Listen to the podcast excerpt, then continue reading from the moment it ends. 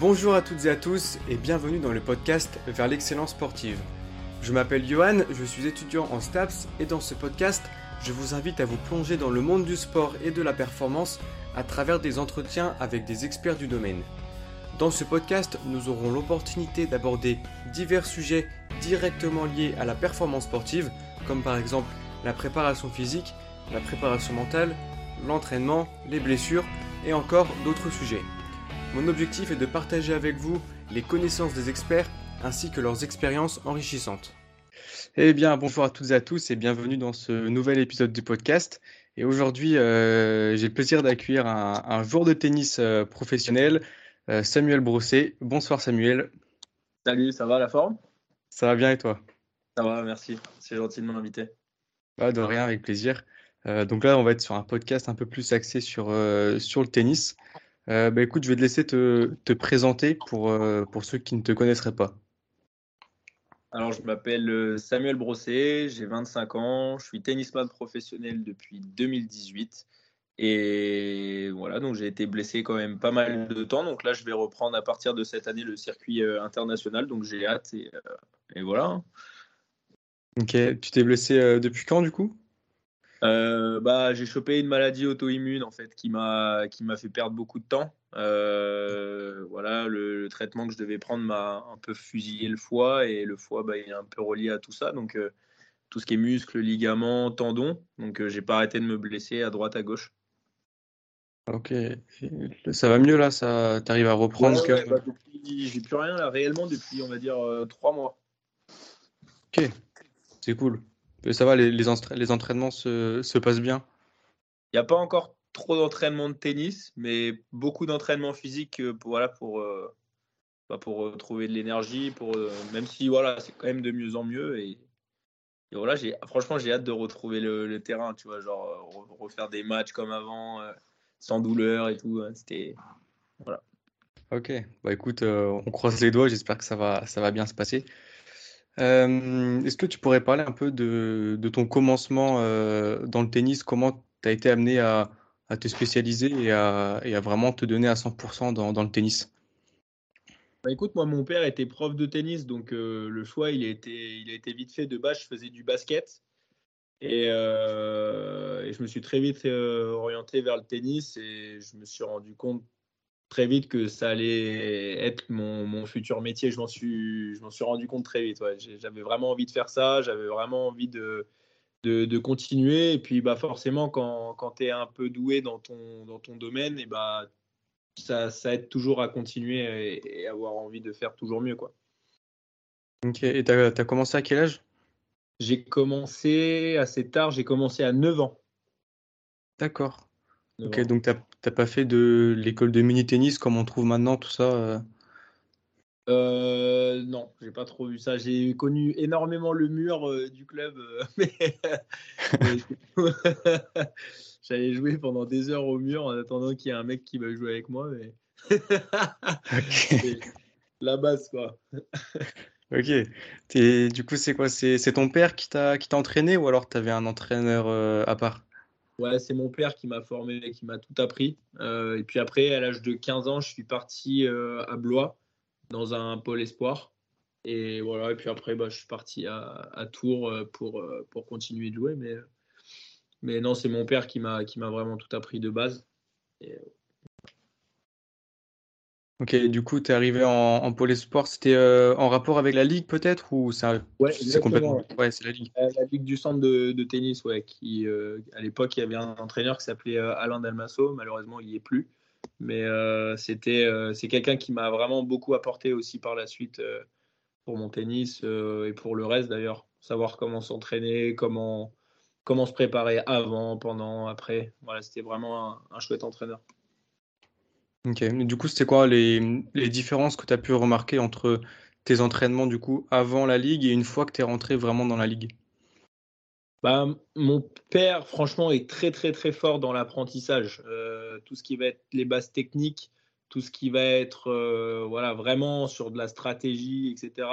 Euh, Alain, lui, m'a plutôt appris à comment m'entraîner, avoir de la rigueur, voilà mais les bases étaient déjà faites, mais lui a vraiment euh, structuré tout ça. Ok. Et est-ce que pour ce qui est de la prépa physique, par exemple, tu as, commencé à en faire à la ligue ou tu en faisais déjà avant? J'en faisais déjà avant, bien avant. J'ai commencé à 11 ans la préparation physique. Et d'ailleurs, euh, ce préparateur physique avec qui j'étais est encore mon préparateur physique euh, aujourd'hui. On avait fait un break, j'étais parti avec quelqu'un d'autre, mais je suis revenu avec lui l'année dernière. Ok, donc euh, tu as vraiment eu. parce que la prépa physique, des fois, ça passe un peu à côté de, certains jours. Il y en a qui commencent super tard. Donc toi, tu as, toi, as, commencé tôt, quoi. Ouais, ouais j'ai commencé super tôt. J'ai pris goût à ça surtout. C'est vraiment quelque chose que j'aime faire. J'aime aller à la salle, j'aime aller m'entraîner. C'est vraiment Ouais, c'est par choix aussi, je pense, parce que je, ouais, je prends plaisir à, à faire ces exercices. Donc. Euh. Ok. Et quand, du coup, quand tu avais 11 ans, c'était quel type de préparation physique que tu faisais? Tu allais directement en. Vas-y, ouais, explique un peu parce que bah, en fait, c'est, c'est pas vraiment euh, de la préparation physique comme euh, après, ça va plus être la dissociation du haut du bas avec des petits exercices d'échelle de rythme. Euh, forcément, il y a déjà un début d'aérobie. Donc, euh, tu sais, les petites diagonales là sur le terrain de foot, euh, c'était pas mal aussi. Et, voilà, mais ça va plus être la dissociation, la coordination surtout qui, va être super importante, surtout après par quand tu commences à grandir, tu sais, quand tu commences à avoir ce good la maladie de sévère et tous ces trucs-là, là, il faut, voilà, il faut vraiment, tu vois, genre arriver à dissocier tout ça. Quoi ouais, plus de la préparation euh, motrice, comme euh, certains appellent ça. Exactement, exactement, exactement. Et du coup, quand tu étais à la Ligue, euh, en termes de, de volume horaire, tu étais, étais, situé comment à peu près? C'était pas énorme. C'était pas énorme parce qu'en fait, on avait les cours la journée. Et, et après, en fait, bah, je m'entraînais quand j'avais pas quand j'avais pas cours. Donc, j'avais genre deux heures par jour de tennis et la préparation physique, c'était le mercredi et euh, bah, quand j'avais un peu de temps euh, à côté. quoi. Donc c'était soit tennis, soit physique, ça dépendait en fait euh, de ce que, de ce que voulait faire le coach. Quoi. Ok. Et tu avais un, seul coach ou, avais, ou il y en avait plusieurs qui intervenaient Il y avait un préparateur physique et un préparateur tennis du coup. Ok. Ok. Et, en, et est-ce que tu avais. Euh, bah, alors, c'est un peu moins répandu euh, euh, que, la préparation physique, mais est-ce que tu avais de la prépa mentale? Non, j'ai jamais fait ça, c'est pas pour moi. ah ouais? En fait, si, j'ai eu un moment donné dans ma vie sur plus des techniques de respiration, etc. Mais je me suis vite rendu compte que la préparation mentale, elle n'est pas pour tout le monde. Il y en a qui ont besoin de ça. Il y en a qui n'ont pas besoin. Moi, je fais partie des personnes qui estiment que euh, tu peux travailler ta concentration euh, avec des exercices, tu peux travailler euh, plein de petites choses, et ça, je le conseille à tout le monde. Maintenant, la préparation mentale, genre, là, il faut que tu sois comme ça, là, il faut, tu vois, moi, quand c'est trop cadré, c'est pas possible. Hein. Moi, ça me gonfle vite. Plus c'est déstructuré, mieux je me sens. Donc, après, chacun doit trouver sa façon de fonctionner, chacun doit trouver euh, sa façon, euh, bah, sa façon d'être en fait, et puis son identité de jeu. Après, voilà. Mais euh, je pense que ça sert à rien d'aller copier le copain ou la copine, tu vois, genre dire ah bah tiens comme il fait ça, j'ai envie de faire ça. Tu sais, on entend souvent des personnes dire tiens Roger il fait ça comme ça, Nadal il fait ça comme ça, donc je vais faire pareil. Mais on a tous des prédispositions différentes, donc soit le fait de copier ça servira pas à grand chose. Ouais, tu peux t'inspirer, mais copier, ça sert à rien. Mais ça t'est jamais. Euh... T'as jamais voulu, par exemple, euh, je sais pas, euh, par exemple, te dire, euh, je vais faire une routine pour être moins stressé ou, ou pendant un point important, faire quelque chose, je sais pas. En fait, moi, les routines, elles se sont installées comme ça. J'ai pas eu besoin de réfléchir. Il y en a, ils travaillent des routines. C'est ça que j'essaye de t'expliquer, c'est que moi, c'est instinctif ce que je fais. C'est-à-dire que j'ai des routines, mais elles sont instinctives. Alors qu'il y en a, ils vont travailler ça pendant 5 heures. Moi, je vais faire rebondir la balle 7 fois parce que 6 fois, c'est pas assez, machin. Et après, tu deviens parano, tu deviens fou. ça sert à rien. enfin, ça sert à rien pour moi, ça servira pour quelqu'un d'autre. Oui, oui, peut-être. Euh, oui, parce qu'on voit, quand on voit par exemple Rafa qui fait tout, tout son truc avant, euh, avant de servir. Alors après, est-ce qu'il l'a travaillé ou c'est instinctif? Je ne sais pas trop. Bah, là, je pense que c'est un peu travaillé, par exemple. Ouais. un mec comme Rafa, je pense que ça sera plus travaillé qu'un mec comme Roger, par exemple. Je pense que Roger, c'était plus instinctif qu'autre chose. Ouais, ouais c'est vrai. après, malheureusement, Roger, il, il joue plus, mais. Euh, ouais, c'est clair. Et euh, donc, du coup, ouais, tu es allé à la Ligue. Et à partir de quand, du coup, as, comment s'est faite un peu la transition entre la Ligue et le, et le circuit pro? En vrai, le circuit pro, euh, ça s'est fait d'un seul coup. Euh, j'étais à moins de 6. je passais mon temps à sortir, à faire des soirées, à faire nimp. Et, et en fait, cette année-là, en même temps, c'est-à-dire que je sortais énormément, mais en même temps, je m'entraînais énormément. C'est-à-dire qu'il y avait quand même un peu les deux. C'était structure sans, dans la déstructure. C'était un peu. Euh, et, euh, et, en fait, je reviens de. Je, reviens de, donc je suis allé en Belgique avec mon frère. Et je reviens de une semaine de soirée en Belgique. Et euh, je décide d'aller faire Knock sur un 15 000 dollars. Et, miraculeusement, je passe les qualifs et je gagne le tournoi. Donc en fait, donc en fait ça, me, ça, me, ça me propulse directement et derrière j'ai enchaîné, j'ai fait quelques demi-quarts, etc. Et en, allez, en 4-5 tournois, j'étais 693. Donc je suis monté super vite et après je me suis blessé. voilà. Pour c'est, comme ça que ça s'est passé. C'est que ça, s'est passé super vite en fait. Et puis après, bah, pour revenir, euh, c'est pas facile. Ok, et, et du coup, euh, pendant ça, elle a duré combien de temps c'est, euh, ouais, ça grésille un peu. Elle a duré combien de temps cette, euh, cette période? 5 ans. Ça s'est fini là, il y a 3 mois. Ok. Mais du coup, en termes, parce que du coup, tu disais que tu, tu sortais un peu tout ça en termes de, d'hygiène de vie, de, de sommeil, bah, d'alimentation. Bah, déjà, de 1, il y avait le Covid, mais même avant ça, j'avais quand même déjà arrêté de sortir parce que mon corps, il pouvait, mes défenses immunitaires, elles étaient à zéro.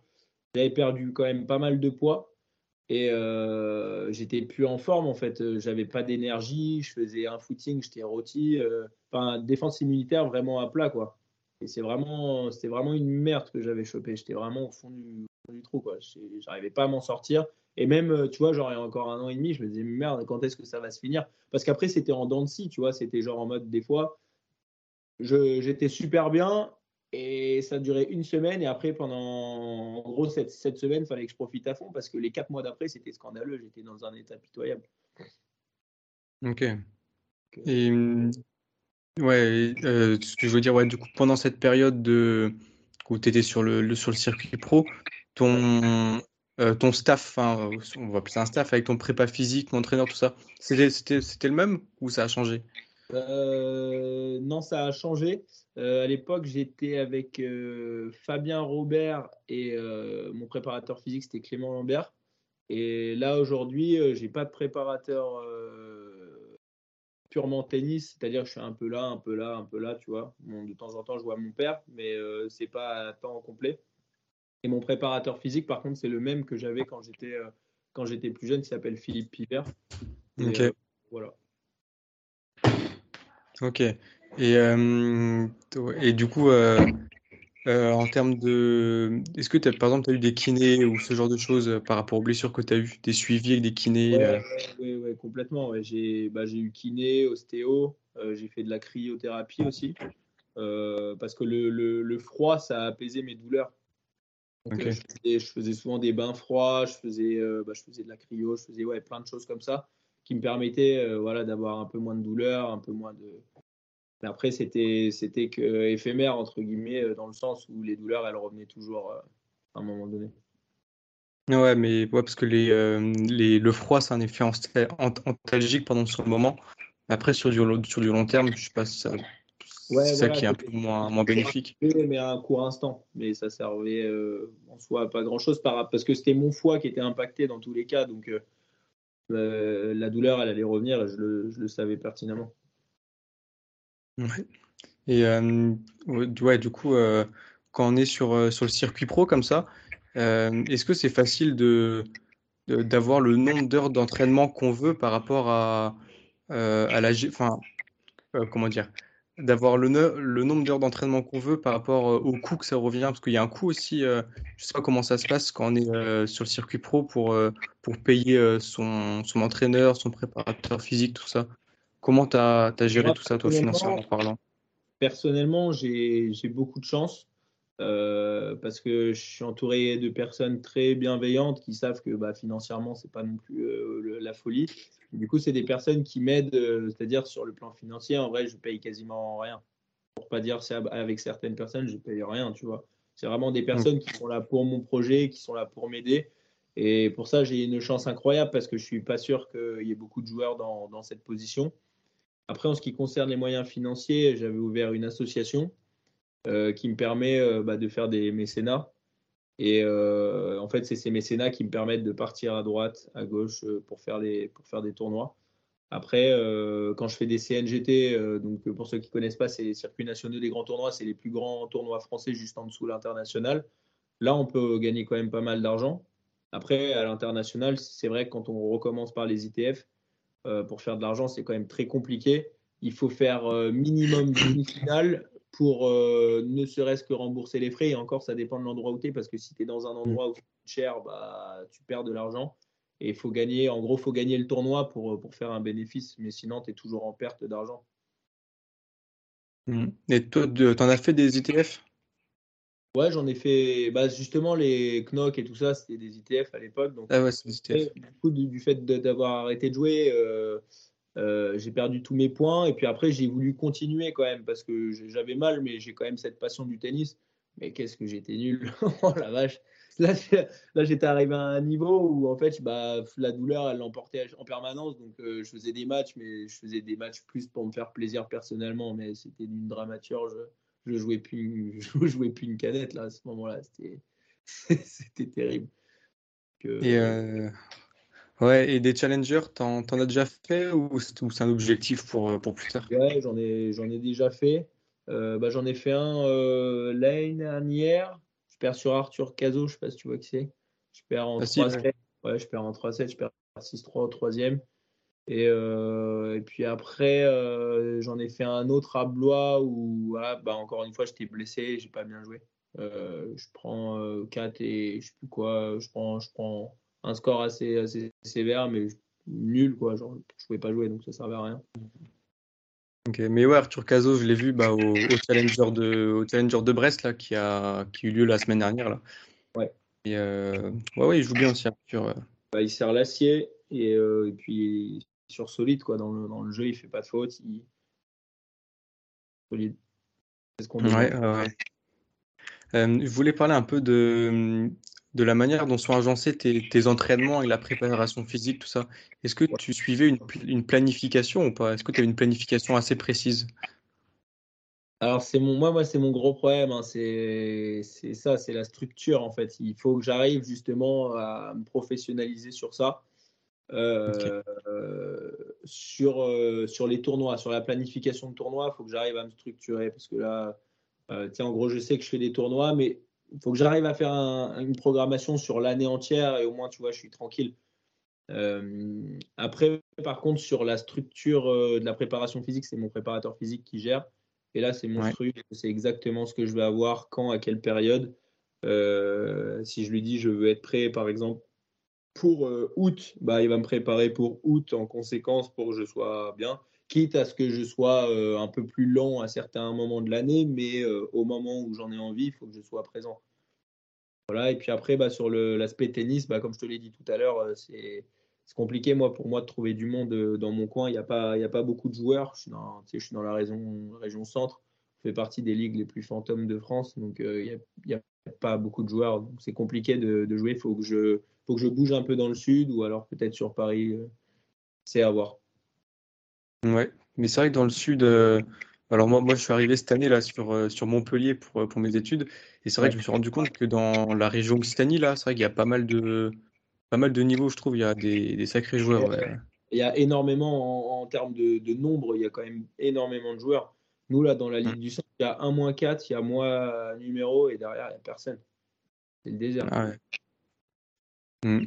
Mais c'est bizarre quand même que dans une ligue il n'y ait pas autant de monde, parce que pour faire des sparring, tout ça, c'est euh, galère. Bah, et je crois, je crois qu'il y a deux ligues, euh, deux ligues vraiment qui ne sont pas excessivement fortes, c'est la Bretagne et la région centre. Et après, le reste, ça augmente un peu. Mais... Hmm. Bah, la Bretagne, c'est là où je viens, mais pour moi, je n'étais pas la Ligue. Hein, mais, eh ben, à l'époque, c'était fort la Bretagne. À l'époque, il y avait beaucoup de monde. Et là, depuis un moment, c'est faible. Hmm. Bah, mis à part à, à, Quimperlé, quoi, où il y a des gros joueurs, mais. Il y, bah, il y avait Romain Jouan à un moment donné. Je sais pas si tu as connu Romain. Il y avait Romain, euh, il y a euh, Evan Furness, il doit y avoir, euh, Nel Guinard, euh, Rein hmm. Ouais, moi c'est ça. Ouais, ouais, sûr. Ouais, il y a eu quelques gros joueurs. Et, et je voulais te demander un peu ce que, sur quoi tu, toi tu travailles personnellement en, prépa physique, un peu tes, tes, points forts, tes, tes, tes faiblesses, tout ça. Euh, alors là, en ce moment, euh, bah, j'ai dû refaire toute une structure du coup moi de, mon physique euh, dans le sens où tu sais, je t'avais dit j'ai perdu beaucoup de poids donc énormément de masse musculaire. Donc là, depuis ça faisait un an que j'étais vraiment sur de la, de la, prise de masse, mais tout en, restant cohérent. C'est-à-dire qu'il y en a ils font des prises de masse, mais derrière ils avancent, ils avancent plus sur le terrain. Ouais. Tu m'entends? Ouais. ouais. Il y en a, ils font des prises de masse, mais ils avancent plus sur le terrain. Et euh, donc là, c'était vraiment prise de masse, mais dans l'optique de rester quand même assez explosif et assez vif. Euh, moi, personnellement, j'ai pas besoin de travailler tout ce qui va être la souplesse parce que je suis hyper lax de naissance. Que je, peux, faire des choses impressionnantes sans travail. Mais euh, on va dire que mes points à travailler, ça va être vraiment l'explosivité du bas du corps et la vivacité ouais, du bas du corps. Ça va être ça mes, mes sources de travail. Ok, et tu, tu, la, tu la travailles comment la vivacité? Tu fais quoi? Des, des, parcours, des échelles de rythme? Euh, Ouais, la vivacité, tu peux la travailler de plein de façons différentes. Euh, tu peux, bah là, euh, ces derniers temps, j'étais sur des, sur, des, sur des séances où je travaille la force pure. Et en fait, avec, euh, avec des petits exercices, tu vois, c'était vraiment retranscrire la force pure en vitesse euh, à travers des petits, ouais, des petits exercices de, de rapidité. Euh, voilà. Mais y a, franchement, il y a plein de façons de le, travailler. C'est très, très, très compliqué là, de, de le dire comme ça. je fais tellement de choses que je pourrais pas tout te dire. Quoi. Ouais, ouais mais c'est vrai que c'est assez large aussi. C'est vaste, c'est très, très vaste. Mm. On, fait aussi pas mal de pliométrie. Euh, euh, mais bon, après, la pliométrie, il faut l'éloigner des, matchs parce que c'est quelque chose qui fatigue énormément les muscles. Mais voilà. Non, je pense que je suis à peu près, à peu près tout dit. Euh, alors, j'aimerais avoir ton avis. J'ai une question à te poser sur, sur l'explosivité sur le haut du corps. Est-ce que toi, tu penses, par ton expérience, que c'est utile de faire de, des exercices d'explosivité euh, sur le haut du corps? Ou tu penses que c'est plus important euh, de travailler tout ce qui va être euh, technique et relâchement? Parce que quand on est relâché, on est plus explosif. Mais est-ce que tu penses que c'est utile aussi de faire de l'explosivité avec charge? Tout dépend de la personne, encore une fois. Moi, avec mon hyperlaxité, par exemple, c'est quelque chose que je ne travaille pas du tout parce que je suis hyper puissant de base du haut du corps, chose qui n'est pas forcément le cas, moi, au niveau de mes jambes. Mais euh, du fait d'être euh, hyper, euh, ouais, hyper lax, j'ai pas besoin de travailler ce genre de choses. Je suis déjà hyper relâché. Mais donc, même pour te donner des exercices, je serais incapable parce que c'est des choses que j'ai jamais travaillé. Donc, je voudrais pas te dire. Mmh. Ouais, Non, mais ouais, les exercices, je vois, je connais des exercices, tu vois, pour bosser l'explosivité sur le haut du corps. Mais c'est vrai qu'en général, quand on est, ouais, quand on est relâché, on, on met plus facilement de la puissance, quoi. Bah, complètement, ouais. Complètement. Mais après, le relâchement, tu peux le trouver, bah, comme je te disais tout à l'heure, avec des exercices soit de respiration ou alors euh, t'étirer tout simplement. Tu t'étires. Du fait d'être un peu plus euh, lax, et bah, tu, tu, tu, vas, tu vas chercher des amplitudes un peu plus grandes et tu peux envoyer un peu plus. Ouais. Et ça t'a jamais causé de soucis d'être hyper lax? C'est énormément, notamment au ah. niveau des, des, genoux et au niveau de l'épaule. J'ai été bourré de tendinite quand j'étais gamin. Ah merde, ouais, ok. Euh, donc en fait, il faut trouver le compromis vraiment entre le renforcement. Les étirements, faut en faire quand même un peu, faut garder le truc, mais il fallait vraiment trouver un compromis ouais, entre, entre renforcement, étirement. Euh, tu vois, par exemple, aujourd'hui, j'évite de faire trop d'exercices où il y a de la course, euh, même sur des pistes d'athlètes. je fais beaucoup de trucs à base de vélo. tout, ce qui a, tout ce qui évite le contact avec le sol. Ah ouais, c'est pour que ce soit moins traumatisant, quoi. Pour, Ok. Et du coup, tu as dit que tu faisais du renforcement. Je pense que du coup, le renforcement, il sert un peu de, de prévention pour les blessures. Est-ce que tu avais d'autres routines pour, pour prévenir les blessures ou, ou quoi? Ouais, avec les élastiques. Euh, bah, après, c'est des exercices que tous les, les tennisman vont, connaître, mais j'ai fait énormément de rotateurs, que ce soit interne, externe, mais je faisais plus d'externe parce qu'au tennis, tu es quand même vachement sur de la rotation interne, tu vois, donc ton épaule, forcément, automatiquement, elle rentre vers l'intérieur. Donc, à partir du moment où tu fais de l'externe, voilà. Euh, fixateur d'omoplate, beaucoup aussi. Scapulaire, énormément. Euh, voilà, euh, bah, l'épaule euh, pure, euh, triceps, biceps, tout, tout, tout, ce qu'un tennisman est, censé faire pour justement éviter ce genre de, pathologie. Ouais, ouais, ouais, finalement, c'est les classiques. Même chez les handballeurs, les handballeurs, ils font beaucoup ça aussi parce qu'ils sont beaucoup en rotation interne quand ils envoient les balles. Ah ouais, complètement, ouais. Complètement. Hmm. je voulais parler un peu de, du mindset, un peu du, du tennisman. Euh, je pense que tu as eu énormément de matchs, comme les tennisman. Tu as, des hauts, tu as des bas. Comment tu fais pour gérer euh, les périodes euh, bah Déjà, dans un premier temps, les périodes où tu es, un peu dans, un flow où tout va bien, tu enchaînes les victoires. Et à l'inverse, quand, quand tu enchaînes les défaites. Alors, quand tu enchaînes les victoires, tu n'as pas grand-chose à penser. Tu, sais que dans tous les cas, à un moment donné, ça ne va pas durer toute la vie. Donc, il faut, juste profiter Juste euh, essayer de gagner un maximum de matchs, engranger un maximum de confiance. L'erreur à faire, je pense que c'est de vouloir trop jouer sur ces moments-là, parce que c'est justement dans ces moments-là qu'on se blesse, et c'est sur les retours de blessures justement qu'on revient avec peu de confiance. Donc euh, pour moi, c'est ouais, un peu la seule erreur, c'est vouloir trop en faire sur le moment parce que justement on sent la balle. Euh, après, quand on est en sous-confiance, bah quand j'étais petit, comme tout le monde, je pense, euh, c'est très difficile à gérer. Tu vois, t'enchaînes une défaite, deux défaites, trois défaites. Et après, bah, tu as l'impression qu'il y a toute la misère du monde qui te tombe dessus. Tu commences à dire, je suis une merde, je n'en remets plus. Mm. Et en soi, euh, je pense que c'est ces moments-là aussi qui font qu'à un moment donné, on revient toujours plus fort que ce qu'on était avant. Parce que plus tu. Je vais, je vais te dire un truc, en fait, c'est plus, plus, plus tu touches le fond, et plus fort tu vas être derrière. C'est comme ça que ça marche. Et plus tu vois la misère et plus tu plus es au fond de la gamelle et si un jour tu arrives à t'en sortir, bah, tu ressortiras toujours plus fort de cette épreuve. Donc en soi, c'est pas vraiment quand tu es fort que tu apprends, c'est vraiment quand tu es nul et que tu gagnes pas un match. C'est mmh. con, c'est vrai.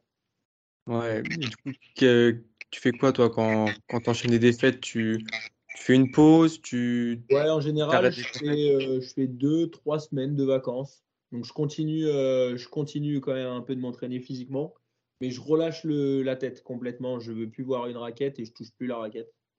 Et en général, euh, il y a le manque qui se crée à cette période, tu sais, où tu as quand même envie de rejouer. Tu te dis, ah, ça, ça me manque quand même.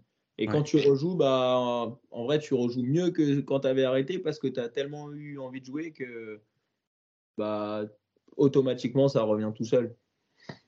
Ok.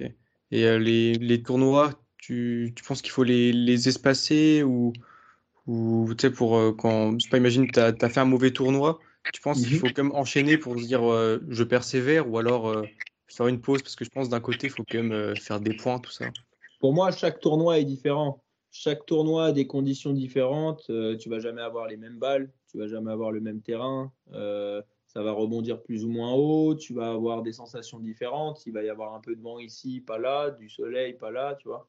Donc en soi, pour moi, à chaque début de tournoi, c'est comme un nouveau départ. Tu peux très bien avoir pris un first euh, le tournoi d'avant et tu arrives sur un autre site, tu te sens plutôt bien et tu vas gagner le tournoi. Euh, je te donne un exemple. Quand, bah, si, je, si je prends le cas de Knock, une semaine avant, j'avais plus envie de jouer, je me faisais chier, j'avais pas envie d'être sur le terrain et je vais balancer littéralement un match à zéro sur un mec qui n'était pas non plus exceptionnel. Et j'avais plus envie de jouer. Je pose la raquette pendant une semaine, je me mets des murs pendant une semaine. Juste le fait de lâcher le cerveau, et ben, je reviens, j'ai grave envie de jouer et ça fait la diff. Ok, ah ouais, c'est intéressant. Et même, euh, le... t'en as qui, enfin, souvent on entend les, les, joueurs professionnels, il faut qu'ils aient des, des, routines strictes, que tout soit, tout soit optimisé pour, pour performer, alors que certains ils font ça, ils performent pas du tout, et d'autres, bah, par exemple, comme tu viens de dire, ils décompressent tout ça sans forcément optimiser leur, Ouais, bah, alors après, attention, parce que là, il y en a plein qui vont se dire Ah bah tiens, c'est facile, en fait, j'ai juste à faire des pauses. En vrai de vrai, j'avais fait une excellente préparation physique où je m'étais découpé sur trois mois. Il n'y a pas un jour où j'avais pas envie de dégueuler sur le terrain parce que, parce que je me la suis donnée, tu vois. Et, euh, et pareil, c'était une période où je m'entraînais euh, pas mal tennistiquement aussi. Et euh, du coup, bah, c'est le fruit de tout ce travail-là qui a fait que j'ai gagné Knock. La pause m'a fait du bien, certes, mais c'est pas la pause qui m'a fait gagner le tournoi. Tu vois ce que je veux dire? Bien sûr, bien sûr. Ouais. faite en amont. Ça, faut quand même le. Voilà, je tenais à le signaler quand même. Ouais, mais oui, tu as, raison. Il n'y a... a, pas rien sans rien. Sans travail, tu n'arrives à rien. C'est le travail qui fait tout. Ouais, il y a tout. Ouais, ouais, tu as raison, il y a tout le travail. Et euh, c'est qui qui t'a donné un peu cette valeur du, du travail, de t'entraîner dur, tout ça, euh, et beaucoup aussi, et pouvoir persévérer. C'est Alain Dalmasso, c'est mon second coach que j'ai eu là. Parce que quand je suis arrivé, donc mon père m'avait, comme je t'ai dit, formé, j'avais toutes les bases techniques. Et hum, le problème, c'est que je savais faire presque trop de choses. C'est-à-dire qu'il m'avait absolument tout appris. De A à Z. Je faisais des montées à contre-temps, des services volés, des retours volés, des chip and charge, des pattes en gauche. Je faisais absolument tout. Mais le truc, c'est que je savais presque trop faire et du coup, je me perdais sur le terrain parce que quand tu as trop de, trop de possibilités, bah, des fois, tu sais plus trop quoi faire. Mm. Et euh, du coup, j'en étais venu à brader un entraînement sur trois. Je bradais tout le temps. Genre, dès que je sentais que j'avais pas envie de jouer, paf, je prenais la raquette, je l'envoyais dans le mur. Enfin, c'était ridicule. Et lui, une fois, il m'a dit bah écoute, c'est simple, tu me refais ça une fois, tu finis pas l'entraînement. Et tu vois, il y avait une règle aussi, c'était genre la règle dans les carrés. On devait s'échauffer dans les carrés on tapait, on tapait, et il suffisait qu'il y ait une seule faute dans le carré, l'entraînement était fini. C'est-à-dire qu'on devait tenir l'échauffement entier avec une seule balle. S'il y avait une faute, c'était terminé, tu pouvais ranger la raquette. Et c'est arrivé? Ah ben ça m'est arrivé. Une fois, j'ai le souvenir, j'avais pété un plomb. Euh, je fais une journée de dingue. Je fais un 8h, 18h et je crois que j'avais que une heure pour manger le midi. J'arrive, je suis complètement éclaté, j'ai pas de jambes, je sors la raquette, je fais première balle dans les carrés et là, de fatigue, je fais un truc bizarre, la balle, elle prend la bande et elle retombe de mon côté. Il me dit, c'est bon, tu peux ranger la raquette. Et là, je pète les plombs. Je lui dis, mais c'est mort, je continue. Il fait, ah mais t'as pas compris, tu dégages en fait. T'as fait la faute dans le carré, c'est la règle, tu dégages. Et en fait, ça t'apprend à avoir, mine de rien, une discipline. Toi, sur le moment, tu te dis, putain, quel con, tu vois, pourquoi il me laisse pas jouer? Et en fin de compte, bah, c'est après coup, tu te dis, putain, et en fait, il m'a tellement aidé euh, dans, dans, dans, ouais, dans ma façon de voir les choses, dans ma façon de, bah, d'aborder les entraînements et voilà. Ouais. Et d'un côté, euh, c'est quand même une forme de, de préparation mentale. Complètement. Ah bah, mm. Ça, complètement. Parce qu'en fait, il en vient à jouer avec tes nerfs. C'est comme on faisait, on faisait des exercices où il mettait euh, deux plots sur le terrain et il me disait bah, tant que tu n'as pas touché les deux plots, l'entraînement il commence pas. sauf qu'à un moment donné, tu deviens fou parce que les plots, tu les touches pas. Les plots, ils sont minuscules comme ça et tu n'arrives pas à les toucher, ça te rend fou. Mais en fait, c'est après coup, pareil, que tu te rends compte que l'entraînement, il n'était pas dans le fait de vouloir faire l'entraînement d'après. L'entraînement, il était dans le fait de toucher les deux plots parce que mentalement, tu étais obligé de travailler. Ouais, c'est clair. C'est là où l'aspect mental, il est hyper important euh, au tennis. Mais surtout, on a, on a vite envie de péter les points, on a vite envie de s'énerver, il faut savoir se, canaliser. C'est bien d'avoir un entraîneur comme ça qui, qui nous fait nous, nous canaliser. Complètement, complètement. Je suis d'accord avec toi. Est-ce que tu aurais euh, d'autres expériences comme ça un peu à, partager sur, euh, ou même euh, par rapport à un... qui, nous faisait? Ouais, ou, ou, sur un match ou, quelque chose comme ça. Sur des moments où j'avais envie de m'énerver, tu veux dire? Ouais, ouais, ou, ou autre, où finalement, bah là, tu vois, il y avait cette forme de, discipline où du coup, peut-être tu, tu ressors meilleur. Ou ouais, il y a quelque chose à en tirer. Il y a plein de petits exercices hein, comme ça qu'on faisait euh, du style. Euh, ils mettaient une, une, bande juste avant la ligne de fond. On devait par exemple mettre une balle euh, entre la ligne de fond et cette ligne-là et partir long de ligne. Une fois qu'on avait fait ça, il fallait faire deux fois long de ligne, trois fois long de ligne, quatre fois. Il fallait le faire de suite. Si tu ne le faisais pas, tu retournais à zéro.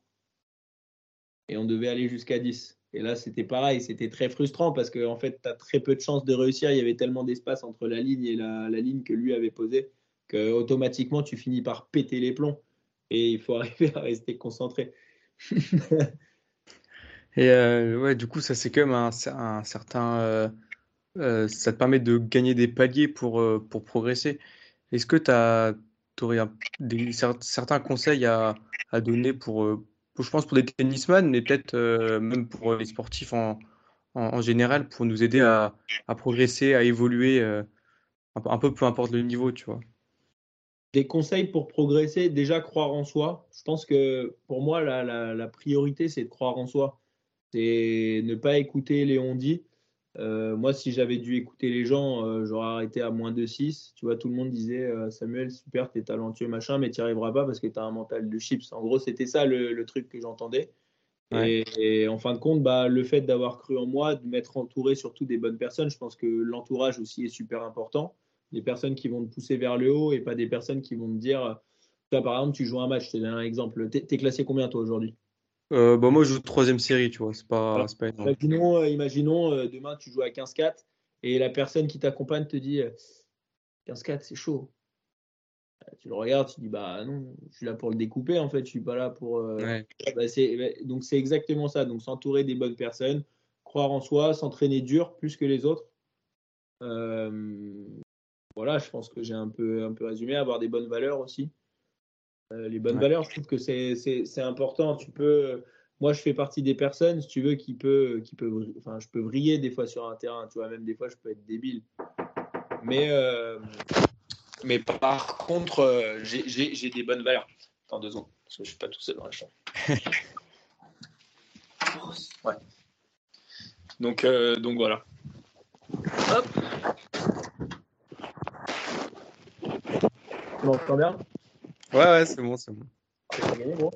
Ouais, parfait. Et, euh, et, du coup, un, peu la même question, mais d'un point de vue, euh, d'un point de vue tennistique, euh, qu'est-ce qui fait la différence quand tu, quand tu deviens seconde série, tu vois, ça commence à jouer, après tu, tu passes négat, tout ça, et le palier après pour être numéroté, et, et même au-delà, pour toi, c'est, qu'est-ce qui fait la différence à ce niveau?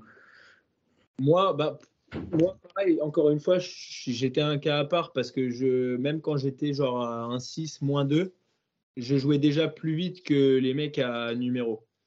Par contre, je mettais pas une balle dedans. Hmm. J'envoyais des murs dans tous les sens. Et en fait, bah, je pense que ce qui m'a aidé, ouais, c'est la discipline. En fait, c'est vraiment cette discipline euh, bah, que, que, mes coachs m'ont inculqué euh, à un moment donné euh, dans, dans mon parcours. Euh, juste comprendre que bah, le tennis, avant de faire des points gagnants, il faut déjà mettre la balle dedans. Et voilà, hein. c'est aussi simple que ça. Ouais, mais je crois que ça, c'est un, truc qu'on retrouve un peu à, à, tous les niveaux où on veut, on veut envoyer, envoyer, alors qu'en fait, on voit des mecs qui ils jouent moins vite, mais ils font pas une faute et finalement, c'est ça. Et c'est des mecs qui gagnent. Quoi, donc. Euh. genre, se, se, servir de ses points forts pour aller sur les points faibles du mec, ou alors, euh, même jouer des zones, à un moment donné, euh, bah, je sais pas, tu te sens bien sur cette zone-là, bah, pourquoi tirer voir ailleurs? Tu vois ce que je veux dire? C'est vraiment être intelligent dans ta façon de jouer par rapport à tes sensations du moment et surtout par rapport aux faiblesses de ton adversaire. Ouais. Hmm. Et euh, alors pour toi, tiens, en, France, quand ceux qui sont les, les, espoirs français, tout ça, pour, qui, vont, qui ont la chance d'être dans, dans, du haut niveau, il y a un peu, euh, il y a un peu deux, deux façons, j'ai l'impression, d'atteindre le haut niveau. Tu as soit tes es prise en charge par, euh, par la Ligue, la Fédé, tout ça, et tu as les académies euh, privées, les grosses académies qui forment des, des, gros joueurs. Toi, comment tu vois un peu la chose? Est-ce que tu penses que c'est mieux d'être en Fédé, les académies En vrai, vaut mieux aller là où toi tu te sens bien. là, pour moi, aujourd'hui, si, si, tu prends le cadre des académies, pour moi, c'est bien les académies si tu veux, mais c'est pas accessible à tout le monde. Euh, aujourd'hui, tu as des académies où tu es obligé de racler 2000 euros par mois. Tu vois, c'est pas possible pour tout le monde. Euh, après, la Fédé, euh, la Fédé, il privilégie quand même souvent les premiers, deuxièmes français. Derrière, tous ceux qui sont derrière, bah, ils vont se faire un peu foutre. Donc, pour moi, il faut juste aller là où toi tu as envie d'aller, là où tu te sens bien, là où tu as ton confort. Ok. Ouais, c'est vrai. Ouais, t'as pas tort. Mais euh, parce qu'il y a, y a quand même, euh, il y a pas mal de, j'ai l'impression de, de jeunes espoirs français. Mais après, quand on est vraiment sur du haut niveau, tu vois, ou qu'on prend les, vraiment les meilleurs joueurs du monde, euh, bon, il y a, des, il y a des très bons Français, tu vois, je le, nie pas. Mais on a, par rapport à d'autres pays, j'ai l'impression qu'on n'a pas de, de Français qui, qui se démarquent vraiment, qui va venir concurrencer les meilleurs joueurs mondiaux. Toi, tu penses que c'est que c'est dû à quoi? Que c'est culturel? Parce que d'un point de vue tennistique, tu vois, c'est très fort. non, mais je pense que nous, on a, on a des personnes dans notre pays qui, qui tapent très bien dans la balle, qui tapent même mieux la balle que des mecs qui sont top 10. Maintenant, on n'a pas la dalle. En fait, le truc, c'est qu'on a tellement une cuillère en or dans la bouche qu'aujourd'hui, on ne se fait pas violence. Euh, tu vois, tu prends un, un mec comme Joko. euh, J'ai vu des vidéos de lui quand il était jeune. Le mec, il avait zéro talent. Genre, juste vraiment zéro talent. Mais par contre, le mec, il était dans un pays en guerre. Euh, il avait la dalle. Il a bossé cinq fois plus que les autres. Et aujourd'hui, il joue à un niveau, mais, mais c'est monstrueux ce qu'il fait. C'est irréel même. Mais c'est juste le travail. Est-ce que les gens euh, en France aujourd'hui seraient capables de donner ce que lui a donné sur le terrain? Bah, Je suis pas sûr parce qu'ils n'ont pas faim. Tu vois, il y a papa, maman derrière qui file l'oseille quoi qu'il arrive. Ou alors, euh, ils savent très bien qu'il y aura un petit cocon familial. Oh, mon petit chéri, t'inquiète pas, ça va aller. Je pense que le problème, il est là, en fait. Je pense que, je pense que dans les pays de l'Est, les mecs, ils ont, ils, sont là, ils, ont, ont la dalle, en fait. Ils sont prêts à bouffer leur daronne pour gagner leur match. Mm. Bah ouais, bah c'est bien que tu dis ça parce que c'est c'est pas la première fois que j'entends ça euh, ou même euh, avec euh, avec je crois que c'était c'était mon entraîneur qui m'avait parlé de ça il avait vu une fille une Russe qui arrivait à un tournoi avec une genre une mentalité qu'elle allait tout gagner qu'elle allait vraiment passer sur tout le monde et Mhm. finalement euh, quelques jours plus tard finalement elle avait écrasé tout le monde et que c'était vraiment ce mindset et bah ouais elle avait faim quoi et elle était russe. c'est la dalle. Et, et arriver aussi à maintenir cette. euh, parce que moi, tu vois, par exemple, si je prends mon cas personnel, j'arrive à maintenir genre ce, ce, ce, ce niveau de concentration un temps, mais à un moment donné, ça se relâche. Donc, euh, genre, je vais m'entraîner comme un boucher à un moment donné, et après, je peux parfois me relâcher. Et c'est dans, dans ces moments-là où tu as envie de te relâcher qu'il faut pas se relâcher et qu'il faut continuer à être sérieux. Mm. Ouais, bah, en fait, ce qui fait la différence, c'est euh, ce qu'il y a là-dedans, quoi. C'est la tête, c'est le long terme, c'est voilà, c'est vraiment le, le travail à long terme. ouais, ouais, c'est, je trouve c'est un peu bête quand même que qu'il y ait pas cette euh, cette culture en France, parce que comme tu as dit, ouais, on a des joueurs qui, des Français qui sont vraiment très talentueux, et finalement, euh, bah, on n'a pas de, on n'a pas de joueurs dans, on n'a pas de Français dans le top 10 finalement. Mais ça peut venir, hein, parce que là, il y en a quand même, il y en a deux, trois là qui, qui jouent vraiment bien. Tu penses Mais à qui? À Arthur Fils, par exemple? ouais, bah Arthur, euh, Arthur, ça fait des années que je, que je le côtoie, que je le connais un peu, tu vois. Euh, on, vo- on voyait déjà sur les tournois que, voilà, en termes de qualité de balle, euh, bah, ça, c'est lourd, tu vois, c'est c'est puissant ce qu'il fait. Là, je pense que déjà, il a fait un énorme travail physique parce qu'il a pris des jambes, un truc de dingue, il a pris du haut du corps, un truc de dingue. place mieux. euh, il a été très bien entouré. Tu vois, on parlait de l'entourage. Lui, par exemple, je pense que voilà, il a très bien été entouré. Et je pense qu'il fait partie des personnes, effectivement, qui peut à un moment donné euh, pouvoir atteindre le top 20, le top 10. Voilà, s'il fait pas trop le con, euh, je pense que c'est envisageable. Ouais. Ouais. T'as, t'as d'autres joueurs comme ça que tu penses qu'ils peuvent aller, euh, qu'ils peuvent aller loin? C'est dur hein, de dire euh, comme ça top 10. Là, je te, je te donne Arthur parce que pour moi, c'est vraiment le mec qui me vient à l'idée. Euh, parce qu'en vrai, aujourd'hui, tu regardes dans le top 10, il n'y en a pas un qui joue pareil. Tu vois, il y en a un qui va être puissant, l'autre il va être plus en défense, l'autre il va être. Et c'est justement cette, ce mix qui fait la, la beauté du tennis. Il n'y a pas vraiment de règles. Donc après, bah, tu vois, genre un mec comme Arthur Cazot aussi, il peut bien jouer. Euh, Lucas Vanache, il peut bien jouer. Il y, a- pas mal de mecs comme ça qui sont capables, euh, je pense, à un moment donné, de continuer de monter en classement. Mais ce qu'il faut savoir, c'est que tu as les mecs aussi à côté qui ont la dalle. Donc euh, si toi, de ton côté, tu fais pas ce qu'il faut, bah, eux, ils font ce qu'il faut. Et, du coup, bah, tu te fais, tu niquer. hein. Ouais. Tu penses que ce qui fait la différence à, ce niveau-là pour vraiment grimper dans, le top 10, le top 20, c'est vraiment ce qu'il y a dans la tête, la rage, tout ça. Euh. Ouais, ouais, déjà, je pense que dans la tête, il se passe un truc différent.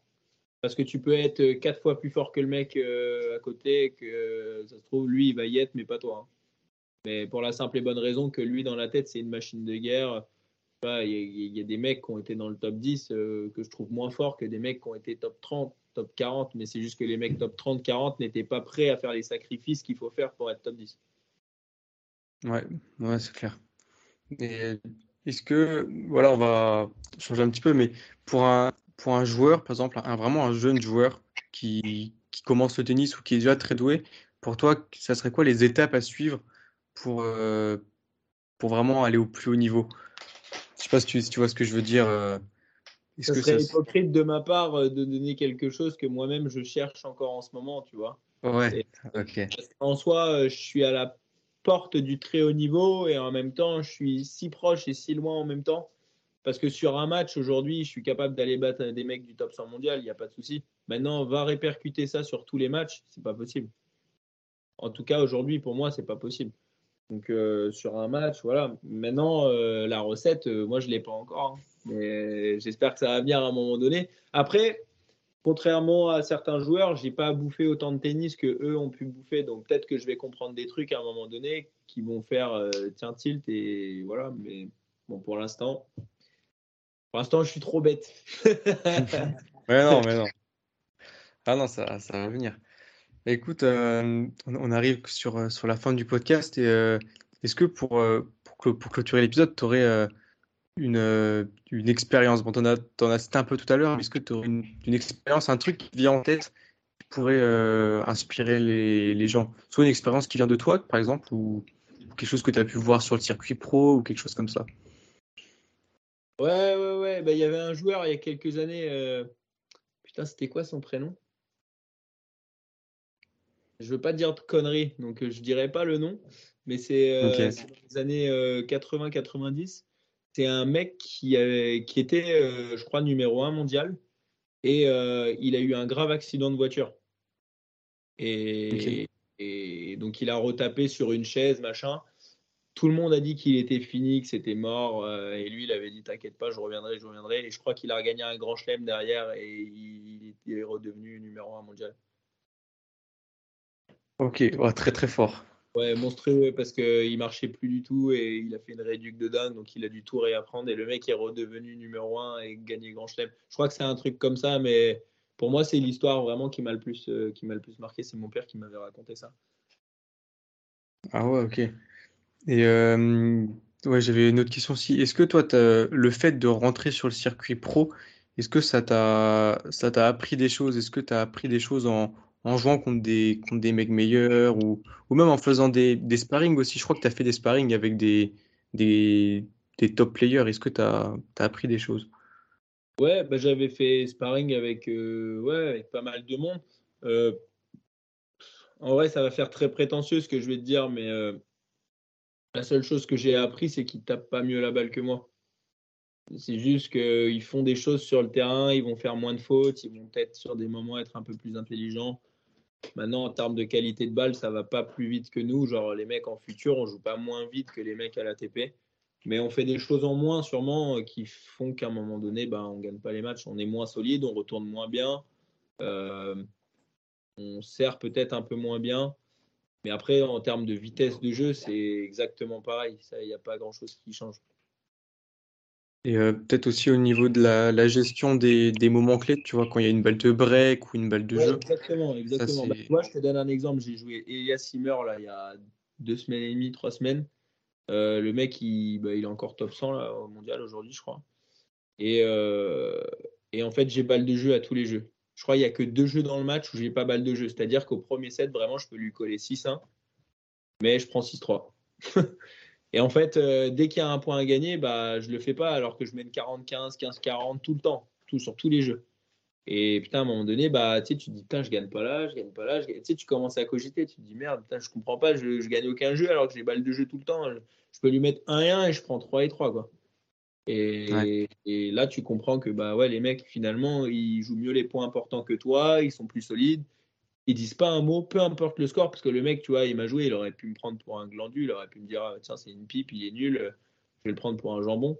Bah, le mec, il m'a respecté de A à Z, il n'a pas dit un mot et il m'a mis, ma branlée, il m'a serré la main, il est parti, quoi.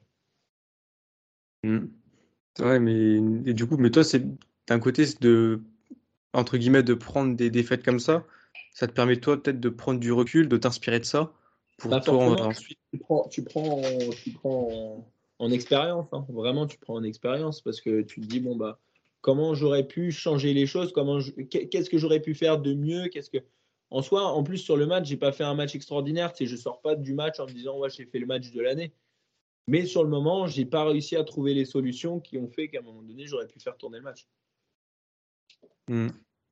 Ouais, mais c'est c'est marrant parce que finalement, euh, on, on croit qu'il y a un monde entre les, euh, entre, je sais pas, le, le top 100 et, et les joueurs euh, et les, et les autres joueurs de l'ATP, alors qu'au final, euh, comme tu dis, ça, Ah, ça se joue à.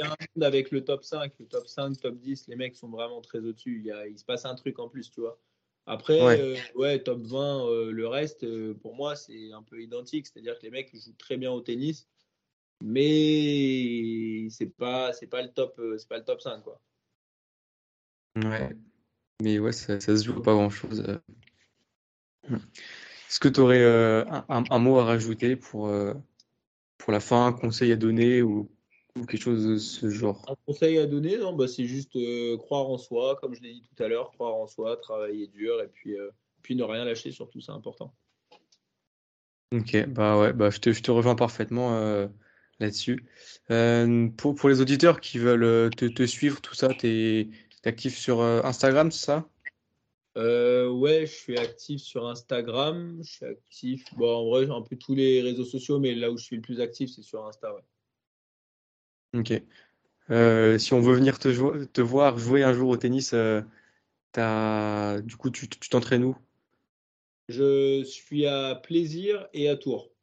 Plaisir, c'est en région parisienne et Tours, euh, c'est en région centre. Ok. Et Voilà. du coup, les tournois, Un message, je pense que je suis un des mecs les plus accessibles. Il n'y a vraiment pas de souci pour ça.